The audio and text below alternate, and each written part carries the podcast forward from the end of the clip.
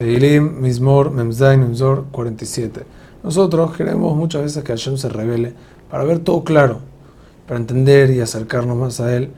Pero el desafío en el mundo es, el, que está realmente lejos, pero en verdad al 100% está cerca y que nosotros tenemos que provocar que Él se revele. Y no se va a revelar por sí solo, es una boda nuestra, dice la Benazah,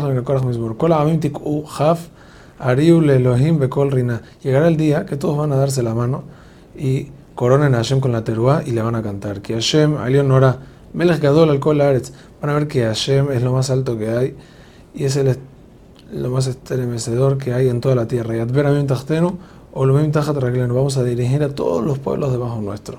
Todas las, todas las naciones van a entender que lo que dijimos miles de años es verdad.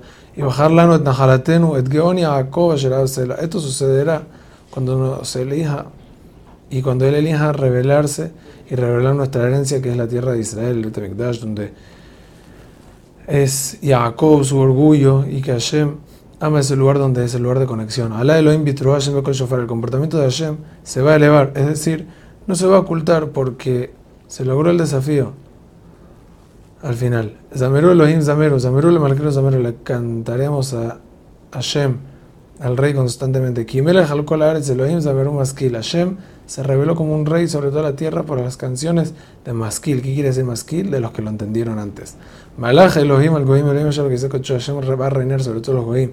Nesafu. Amelo Abraham, Kirelohim Agineret Meodnala.